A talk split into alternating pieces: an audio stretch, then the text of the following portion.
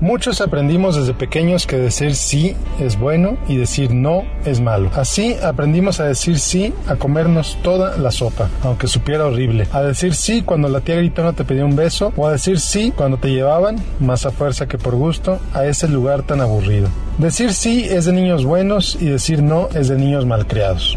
Y así crecemos y así vamos por la vida, diciendo que sí o algunas versiones más políticamente correctas del no, como yo te llamo o ahí nos vemos, etc., cuando en realidad queremos decir no. ¿Qué ocasiona esto? Estrés, agendas apretadas, malentendidos, gastos inesperados y muchas veces innecesarios que pueden afectar tu presupuesto y tu plan de ahorros, pero sobre todo que ocasionan llevar una vida sin sentido. Sí, yo sé que suena exagerado, pero es la realidad de muchas personas, que simplemente no saben decir no, convirtiéndose en víctimas de sus respuestas afirmativas. Seguramente has conocido a alguien así, no sabe por qué está en donde está en su vida y para evitar conflictos es incapaz de decirle no a su jefe, a su pareja o incluso a sus padres. Son personas que por querer quedar bien con todos, quedan mal consigo mismas y suelen ser muy infelices con su vida. Ahora bien, ¿cómo salir de ahí? Empezando por darte tu propio valor, aprendiendo a decir no a cosas pequeñas, casi sin importancia, para luego poder decir decir no cada vez más grandes, identificando tus valores, por supuesto, tus prioridades y dedicar cada vez más energía a vivir de acuerdo con ellos, en lugar de enfocar tu energía a los valores y prioridades de los demás. Ojo,